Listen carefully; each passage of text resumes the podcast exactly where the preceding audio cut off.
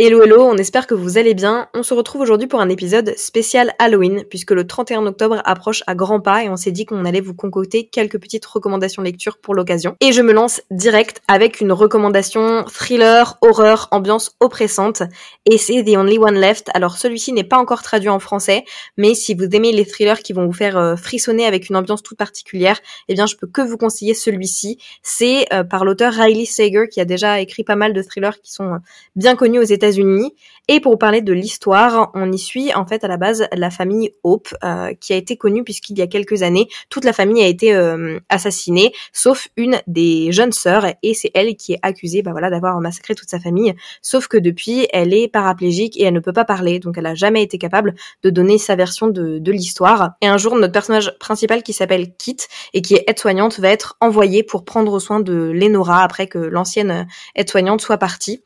Et donc elle se retrouve à essayer de prendre soin de cette femme dont elle ne sait pas si elle a réellement commis le meurtre de sa famille ou pas. Et en même temps, on apprend petit à petit que Kit aussi cache des choses et leurs deux histoires s'entremêlent un petit peu. On n'arrive pas à savoir si euh, Kit est aussi une narratrice à laquelle on peut faire confiance ou pas. Et j'ai adoré, on a vraiment l'ambiance de un grand manoir au bord d'une falaise qui a ça de, de s'effondrer, plein d'événements qui s'enchaînent, une ambiance très sombre. Et j'ai trouvé ça euh, vraiment top. Je pense que de tous les Riley Sager que j'ai pu lire, c'est celui que j'ai le plus aimé et qui vraiment me fait vraiment penser à l'ambiance d'Halloween. Tu m'en avais déjà parlé et franchement, tu m'avais donné très envie de le lire. Donc euh, je me le note pour euh, pour la période où il fera euh, un peu froid et sombre pour pour le lire. Franchement, je suis sûre qu'il te plaira. C'est vraiment l'ambiance un peu glauque que tu as envie de lire pour Halloween pour frissonner légèrement sans être non plus trop traumatisé. Euh, du coup, moi, je change de registre pour ma recommandation. On passe sur La Société très secrète des sorcières extraordinaires de Sangu Mandana. Je sais pas si je l'ai bien prononcé, j'espère. Euh, donc, euh, il a été traduit chez Lumen à la rentrée. Donc, dans ce livre, on y suit Nika, qui est une sorcière. Elle fait partie d'un clan de sorcières qui se réunit une fois tous les trimestres et les sorcières se cachent. Personne ne doit savoir que les sorcières existent. Sauf que Mika, elle fait pas trop profil bas parce que elle a une chaîne YouTube où elle a 14 000 abonnés. Et euh, sur cette chaîne, elle joue à la sorcière. Bon, évidemment, personne n'y croit, sauf que à un moment donné, elle va recevoir euh, une offre euh, lui demandant d'enseigner des choses à trois jeunes filles et en fait, il s'avère que ce sont des sorcières et qu'elle a été repérée parce que justement les personnes qui s'occupent de ces trois jeunes sorcières ont compris que Mika en était une aussi. Et donc euh, Mika va se retrouver dans ce euh, cette espèce de manoir euh, un peu spécial avec des personnes un peu excentriques. Et il y a notamment Jamie qui est le bibliothécaire irlandais bien grincheux, bien grumpy comme on aime et évidemment, il n'aime pas Mika, donc c'est un petit euh, enemies to lovers, mais ça reste très mignon.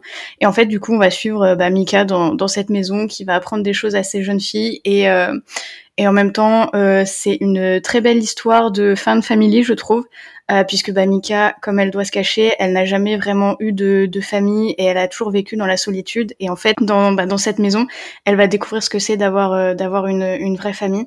Et euh, j'ai beaucoup aimé cet aspect, je l'ai trouvé très beau. Et si je devais comparer, je dirais que c'est un peu dans la même vibe que euh, La maison au milieu de la mer cyruléenne de Teddy Clown.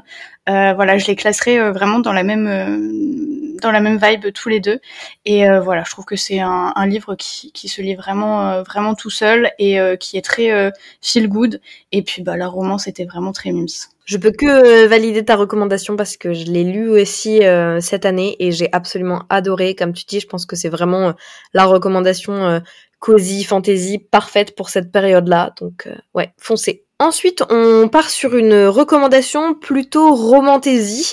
Celle-ci, alors, je préfère le dire direct, c'est pas le livre le plus transcendant que vous allez lire cette année, mais vraiment, si vous cherchez vraiment une recommandation euh, qui va pas trop vous faire peur et vous cherchez plutôt de la romance mais avec un petit côté fantasy quand même, celle-ci elle est parfaite. Et donc c'est euh, Belladonna de Adeline Grace. Je vous donne le résumé. Devenue orpheline alors qu'elle n'était qu'un bébé, Signa, 19 ans, a été élevée par une série de tuteurs, plus intéressés par sa richesse que par son bien-être. Tous ont connu une fin prématurée. Aujourd'hui, ses seuls parents restants sont les Hawthorne, une famille excentrique vivant dans un domaine à la fois étincelant et lugubre. Le père de famille fait le deuil de sa défunte épouse en organisant des fêtes débridées, tandis que son fils se bat pour sauver leur réputation déclinante et que sa fille souffre d'une maladie mystérieuse. Lorsque l'esprit agité de leur mère apparaît, prétendant avoir été empoisonné, Signa réalise que la famille dont elle dépend pourrait être en grand danger. La meilleure chance pour Signa de découvrir le meurtrier est une alliance avec l'ange de la mort lui-même, une ombre fascinante et dangereuse qui n'a jamais été loin d'elle. Bien qu'il ait fait de sa vie un véritable enfer, il montre à Signa que leur connexion croissante pourrait être plus puissante et plus irrésistible qu'elle n'a jamais osé l'imaginer. Et j'ai adoré, comme vous en doutez, il y a vraiment une relation euh, assez particulière entre Signa et la mort, puisqu'en fait, elle ne peut pas mourir, et à chaque fois qu'elle essaye de euh, mourir en prenant de la belladone, eh bien, ça lui permet de voir la mort et de communiquer avec elle. Et la mort, c'est la seule personne, du coup, que euh, elle peut toucher. donc là, je parle de la mort. C'est pas très clair. La mort, mec qui est la mort. Euh, la seule personne qui peut toucher, c'est Signa sans la tuer. Bref, et du coup, je j'adore l'univers. J'aime bien le côté en même temps. On a une intrigue. On se demande ce qui est arrivé à la mère de famille. Euh, qui est-ce qui l'a empoisonnée Est-ce qu'elle a vraiment été empoisonnée Donc, on a vraiment romance fantasy avec euh, les, les, fantômes, fantasy fantastique, et en plus de ça, on a une enquête thriller, et je trouve que les trois se combinent très très bien.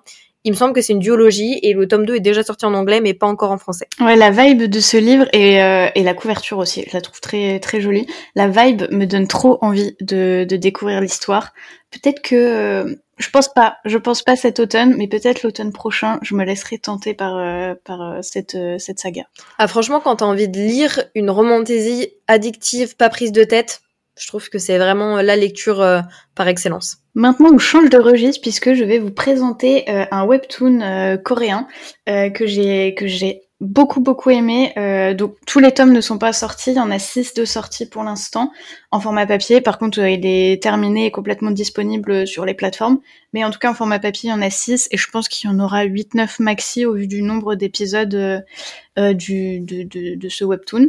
Donc pour vous en parler, donc c'est White Blood et on y suit euh, Park Ayan qui est une vampire de sang pur et en fait elle rêve que d'une chose, c'est de vivre en paix avec les humains. Sauf qu'en fait euh, les vampires sont euh, des monstres effrayants qui terrorisent finalement la société et les humains et du coup bah forcément ça renforce la haine que ces derniers ont contre les vampires. Et en fait pour obtenir la société qu'elle désire, Ayan veut mettre fin en fait à tous ces crimes et se débarrasser bah, des, des, vampires qui, euh, qui terrorisent la société. Et euh, on, on, va suivre Ayan qui va euh, s'allier à un inspecteur pour de démanteler une association de vampires criminels. Et voilà, j'adore. J'aime beaucoup les dessins. C'est le, le, genre de, de dessin que j'aime beaucoup. Après les webtoons, je suis souvent très friande de la manière de dessiner. Et puis bah, l'intrigue est vraiment prenante et plus on avance, plus c'est bien. Donc vraiment, je vous le conseille. Ben, moi, j'ai lu le tome 1 grâce à toi et j'ai euh, beaucoup trop aimé. Déjà, les, dessins sont absolument sublimes. Et comme tu dis, euh, vraiment, l'univers est très cool. L'héroïne est assez originale. J'adore euh, le côté, elle est beaucoup plus badass qu'il n'y paraît au premier abord. Donc complètement d'accord avec toi et moi j'ai trop trop hâte de lire la suite. On enchaîne de mon côté avec un autre thriller et, je ne pouvais pas faire des recommandations Halloween sans recommander un Franck Tillier, mais j'en ai choisi un dont je parle pas forcément, pourtant c'est un de mes préférés et euh, c'est un de ces livres qui peut se lire en one shot donc c'est parfait et c'est donc Puzzle. Celui-ci, on suit le personnage de Ilan et de Chloé, qui sont spécialistes de chasse au trésor. Et pendant longtemps, ils ont rêvé de participer au jeu ultime, euh, celui dont on ne connaît que le nom, qui s'appelle Paranoia. Le jour venu, ils vont recevoir une seule règle, la règle numéro un. Euh, quoi qu'il arrive, rien de ce que vous n'allez vivre n'est la réalité. Il s'agit d'un jeu. Et un peu plus tard, ils reçoivent une deuxième règle qui dit l'un d'entre vous va mourir. Et quand les joueurs trouvent un premier cadavre, jeu et réalité commencent à se confondre. Paranoïa peut alors commencer. Et j'ai absolument adoré puisque, encore une fois, pendant toute l'histoire, on se demande qu'est-ce qui se passe et bah comme le dit le résumé, est-ce qu'on est dans un jeu, est-ce qu'on est dans la réalité, est-ce que ce qui se passe est réel, ça joue avec la perception de la réalité, ça joue avec notre perception aussi du, paranormal et euh, du normal. Et je trouve que c'est extrêmement bien fait comme d'habitude avec Franck Tillier, les plot twists sont absolument euh, géniaux. Et puis voilà, c'est un, thriller dans lequel on se fait happer en deux secondes et qui se dévore, enfin les livres de Franck Tillier, je trouve qu'on y passe rarement plus de deux trois jours parce que ça se lit tout seul. Je ne l'ai pas encore lu, euh, celui-ci et je pense que je vais me l'acheter pour euh, le lire là euh, cet hiver. Parce que euh, il donne trop envie, le résumé donne trop envie, et t'en parles tellement bien qu'il faut vraiment que je le lise euh, incessamment sous peu. Il faut, et comme ça tu me feras tous tes updates au fur et à mesure pour que je connaisse euh, tes oui, théories. Je te dirai mes théories. Euh, je vais vous présenter maintenant If We Are Villains. Il a été traduit en français, il est sorti récemment, donc embroché chez Hauteville et euh, au format relié chez Fibs. Le relié est vraiment magnifique, le jaspage est incroyable.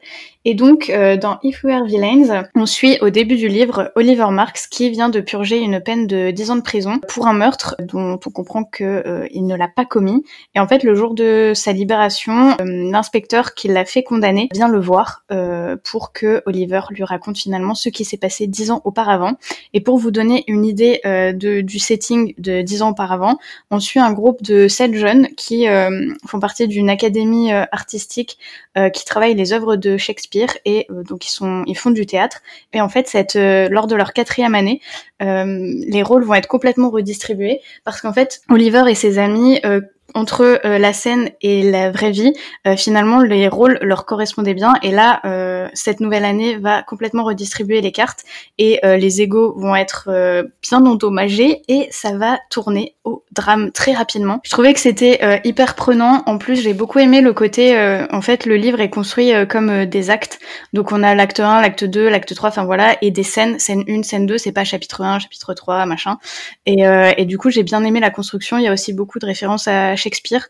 Euh, il y a pas mal de passages finalement de d'extraits de pièces de théâtre de Shakespeare et j'ai beaucoup aimé. Et pareil, enfin l'intrigue, j'étais à fond dedans. Je faisais mes suppositions, je les envoyais à Val parce que Val l'a déjà lu. Enfin bref, voilà, j'ai adoré. Il y a cette ambiance Dark Academia que j'aime beaucoup et euh, et voilà, je peux que vous le recommander. Moi, je l'ai lu personnellement il y a bientôt 4 ans et euh, à l'époque, j'avais absolument adoré. Je trouve que c'est euh, la version qui se prend moins pour ce qu'elle n'est pas de The Secret History. Euh, tu vas t'attirer des foudres de tout le monde Non, mais pour avoir tenté de lire The Secret History, je trouve que The Secret History est, est plus complexe à lire et, euh, et je sais pas, j'ai l'impression qu'il y a un côté plus attention, je ne mâche pas mes mots, plus pédant dans Secret History que je retrouve un peu moins dans If We Were Villains que je trouve plus abordable. Alors peut-être que c'est mes capacités qui me permettent pas d'apprécier The Secret History à sa juste valeur, mais euh, voilà, je trouve que If We Were Villains est, euh, est plus abordable et en même temps euh, aborde le côté euh, littérature et théâtre et euh, Shakespeare et tout ça d'une manière euh, extrêmement euh, intéressante. C'est comme tu dis, c'est bien écrit, c'est les, les personnages et euh, leurs personnages de théâtre aussi, parce que du coup toi tu lis des personnages qui jouent des personnages, en bref, et c'est très bien fait. Et, je suis complètement d'accord avec toi, euh, Lauralie. Je trouve qu'aussi, en plus, c'est un livre qui est abordable même pour les gens qui sont pas forcément fans de, de théâtre et de Shakespeare à la base. Ouais, complètement. Et pour revenir sur euh, ce que tu disais sur The Secret History, euh, je trouve, en fait, je me suis arrêtée à la moitié, j'ai pas réussi à dépasser. J'ai trouvé que c'était très pompeux. En plus, les chapitres sont interminables. Euh, des chapitres de 60 pages, excusez-moi, mais non. Et, euh, et pourtant, euh, le, le setting de euh, The Secret History, c'est euh, des étudiants en lettres classiques. J'ai fait des études en lettres classiques, donc je me disais, je vais adorer, je vais retrouver des choses et tout que euh, j'ai pu avoir lors de mes études. Mais que dalle, en fait. Enfin, c'était pompeux à souhait et vraiment, je n'ai pas réussi à rentrer dans, dans ce livre. Et puis on va pas se mentir, c'est chiant. Franchement, oh, je suis désolée, là c'est un populaire opinion peut-être, mais franchement, il, comme tu dis, des chapitres de 70 pages où il se passe euh, vraiment pas grand-chose. Ouais, euh, non, franchement, euh, bon, alors voilà, comme vous pouvez le voir, on est dans la team If We Were Villains. Et du coup, transition toute trouvée avec un livre où si vous n'avez pas du tout envie de vous prendre la tête pour la période euh, d'Halloween, mais que vous voulez un truc qui fait pas peur, mais qui reste dans l'ambiance un petit peu fantôme, et ben on peut que vous recommander avec Laura Lee parce qu'elle a adoré aussi celui-ci, euh, The Dead Romantics de Ashley Poston. Ça fait déjà plusieurs fois qu'on le mentionne, mais euh, j'étais obligée de le mettre dans les recommandations pour Halloween, puisque celui-ci, ça suit le personnage de Florence Day, qui est une ghostwriter. Alors c'est un prête-plume, je crois en français, je suis plus sûre. C'est-à-dire que c'est quelqu'un qui va écrire au nom d'un auteur généralement connu, euh, mais dans l'anonymat, c'est-à-dire que sur le nom de, du livre, enfin sur le livre euh, terminé, il y aura le nom de l'auteur connu, mais ça aurait été écrit par un prête-plume ou un ghostwriter en anglais. Donc ça, c'est le métier de, Florence Day. Euh, sauf qu'elle a un problème. Après une rupture très compliquée, eh bien, elle ne croit plus en l'amour. Et le problème, c'est que elle, elle écrit des romans d'amour.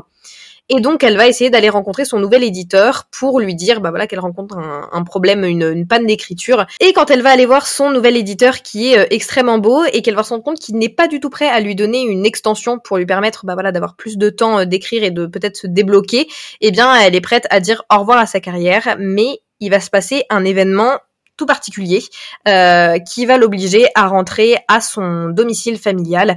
Et ici, elle va être confrontée à euh, beaucoup de choses qu'elle avait cachées dans son passé, y compris, on apprend très vite qu'elle est capable de voir les fantômes. Et ça va donner lieu à des situations cocasses. Je veux pas vous dire tout ce qui est dit dans le résumé de base parce que je trouve que ça spoil beaucoup de choses. Mais voilà, il va se passer des choses avec son éditeur et il va se passer des choses aussi autour du sujet euh, du deuil. Et j'ai trouvé que c'était extrêmement bien fait. C'est fait avec beaucoup de justesse, beaucoup d'amour, beaucoup d'humour aussi. Et euh, voilà, c'est une lecture qui est toute douce et qui en même temps parle de plein de sujets. Et puis la romance est absolument incroyable, j'ai trouvé. Je suis d'accord avec tout ce que Val a dit. Franchement, foncez découvrir cette, cette romance. Pour ma dernière recommandation, je vais vous parler d'une BD jeunesse, c'est La Brigade des Cauchemars. Et pour l'instant, je crois qu'il y a cinq ou six tomes de sortie. C'est le sixième qu'on a. Je sens que c'est sixième, oui. Donc il y a six tomes de sortie. Euh, on y suit Tristan et Esteban qui sont des adolescents qui font partie de la brigade des cauchemars. Elle a été créée par le père de Tristan et en fait cette brigade elle vient en aide aux jeunes qui n'arrivent pas à se débarrasser de leurs cauchemars. Et grâce à une espèce de, machine spéciale qui a été créée par euh, le père de Tristan, euh, Tristan et Esteban en fait rentrent dans les cauchemars euh, des patients et ils découvrent la source de, ces cauchemars et la détruisent. Et donc voilà, on va suivre ça et en même temps on va découvrir l'histoire d'Esteban. Il y a aussi un autre personnage qui arrive du coup dans le premier tome qui s'appelle Sarah et on découvre son histoire. Et vraiment j'aime j'aime beaucoup cette BD. Je trouve que ça se lit tout seul et c'est dans une ambiance un petit peu euh, spooky puisqu'il y a les cauchemars sans pour autant faire peur. Et puis bah il y a voilà il y a plein de thématiques qui sont abordées. Il y a aussi du coup le personnage euh, de Tristan qui euh, qui a un handicap. Voilà donc franchement il y a plein de choses plein de choses abordées et j'ai beaucoup aimé. Je suis complètement d'accord avec toi. J'ai adoré aussi cette cette BD. je trouve qu'elle est elle est vraiment bien construite. L'univers est très très cool et voilà, on se laisse happer au fur et à mesure de l'histoire euh, dans chacun des tomes. Donc je suis complètement d'accord avec toi. Et moi, je conclus aussi avec une lecture un petit peu spooky, mais pas trop. Et c'est Spells of Forgetting de Adrienne Young. Euh, Celui-ci, il est pas traduit en français non plus. Et c'est le début de Adrienne Young avec la littérature fantasy euh, fantastique adulte. Et c'était absolument incroyable. On y suit le personnage de Emery Blackwood, dont la vie a changé drastiquement le jour où sa meilleure amie a été retrouvée morte et que c'est l'amour de sa vie, Auguste, qui a été accusé de euh, l'avoir assassiné. Il faut savoir qu'ils avaient prévu avec Auguste de partir tous les deux euh, vivre ensemble loin de de cette île sur laquelle ils vivent, sauf que bah tout a été chamboulé quand Auguste a été accusé du meurtre et il est parti vivre euh, vivre ailleurs. Et elle elle est restée à s'occuper du business familial qui est un truc de d'herbe et euh, de thé euh, jusqu'au jour où eh bien Auguste va revenir pour enterrer les cendres de sa mère. Et à ce moment-là ils vont se retrouver un petit peu obligés malgré eux d'essayer de remuer le passé et de trouver ce qui s'est réellement passé cette nuit-là. Qui est-ce qui a tué l'ami la meilleure amie de, de Emery? Est-ce que c'est réellement Auguste? Est-ce que c'est quelqu'un d'autre? Sauf que beaucoup de gens sur l'île ne veulent pas que les secrets soient euh, mis au grand jour et l'île elle-même essaye de lutter contre euh, la révélation de ces secrets. Et euh, j'ai absolument adoré, je trouve que c'est vraiment une, encore une fois, une lecture atmosphérique. Il y a plein de choses qui se passent, on n'arrive pas à savoir si c'est fantasy, fantastique au début, mais il y a des éléments qui laissent présager que peut-être il se passe des choses un peu bizarres sur cette île. Et on essaie de savoir est-ce que Auguste a fait, a vraiment commis ce meurtre, est-ce qu'il l'a commis sans le faire exprès, est-ce que c'est quelqu'un d'autre qu'il a commis. Euh, on a le truc aussi un peu d'amour maudit entre bah voilà euh, Emery et Auguste qui étaient faux amoureux, qui étaient prêts à tout quitter ensemble et cet événement dramatique qui a bouleversé complètement euh, leur vie. Et j'ai trouvé que c'était vraiment bien écrit et, l'ambiance était était vraiment vraiment dingue et je peux que le recommander si vous cherchez ce genre de lecture. Ça donne très envie de le découvrir, c'est intrigant et, et c'est le genre d'histoire que j'aime bien que j'aime bien lire donc je me le note. Ah franchement, je pense que c'est typiquement le genre de livre que tu pourrais adorer. Et en plus de nos recommandations, on voulait vous dire aussi le livre que nous, on a envie de découvrir pour Halloween. Et je commence avec euh, The Fall of the House of Usher, donc la chute de la maison Usher en français de Edgar Allan Poe, qui va sortir en adaptation sur Netflix par, je crois, les réalisateurs ou les producteurs, je ne sais plus, de The Haunting of Hill House et The Haunting of Blight Manor. Et j'avais trop, trop, trop envie de le découvrir. Du coup, je vous donne le résumé euh, du livre c'est écrit Un homme reçoit une invitation à passer quelques jours dans le domaine de son ami Roderick, la maison Usher. En arrivant, il ressent un profond malaise et trouve son ami dans un état terrible, rongé par un mal mystérieux qui se manifeste par des sensations extra-naturelles. Quelques jours plus tard, la sœur de Roderick décède de cet étrange mal, et un soir de tempête, des phénomènes inexplicables et angoissants ponctuent la nuit dans la maison. Faut savoir que j'ai déjà lu un retelling de ce, cette histoire-là, mais du coup j'ai jamais lu euh, le livre en lui-même. J'avais lu What Moved the Dead et ça m'avait vraiment donné envie de découvrir l'histoire originale. Et je sais en ayant vu la bande-annonce que ça va être une adaptation assez libre de la part de Netflix, donc j'ai quand même envie de lire l'œuvre originale avant. Et je pense que c'est parfait pour la période d'Halloween. De mon côté, pour euh, Halloween, j'aimerais euh, avancer dans une saga puisque je n'ai toujours pas lu le tome 2 de la 9 maison de Lee Bardugo. Euh, oui, la honte, alors que j'avais adoré le tome 1. Et alors, je vais pas vous donner le résumé du tome 2, mais je vais vous parler rapidement du tome 1. Donc, on y suit Alex Stern, qui est la seule survivante d'un mystérieux massacre. Et alors qu'elles sont remises à l'hôpital, il y a le doyen de Yale qui vient lui proposer d'intégrer la 9 maison, parce que Alex a un don, elle peut voir les fantômes. Et j'avais adoré le tome 1, que j'avais trouvé sombre, et il y avait quelque chose d'envoûtant. Et entre la disparition de son mentor, enquête pour meurtre, et machination des autres maisons du camp campus de Yale, j'avais trouvé le livre euh, vraiment génial et j'ai trop hâte de lire la suite. Enfin, trop hâte, euh, j'ai toujours pas lu la suite, mais euh, dans ma tête, j'ai trop hâte, mais j'ai pas le temps de le lire. Il faut, il parce que moi, je l'ai lu et euh, j'ai absolument adoré. Je trouve qu'il est encore mieux que le tome 1. J'avais hésité à mettre le tome 1 d'ailleurs dans, ce podcast, mais vraiment, le tome 2 est, est incroyable et on a trop envie de, d'enchaîner encore une fois après avec le tome 3. Je trouve qu'elle elle pousse encore plus l'univers et le système de magie dans le tome 2 tout en gardant l'ambiance Dark Academia. Donc, je suis sûre et certaine que tu vas adorer. Merci pour votre écoute et on vous retrouve très bientôt pour de nouvelles recommandations. Ciao, ciao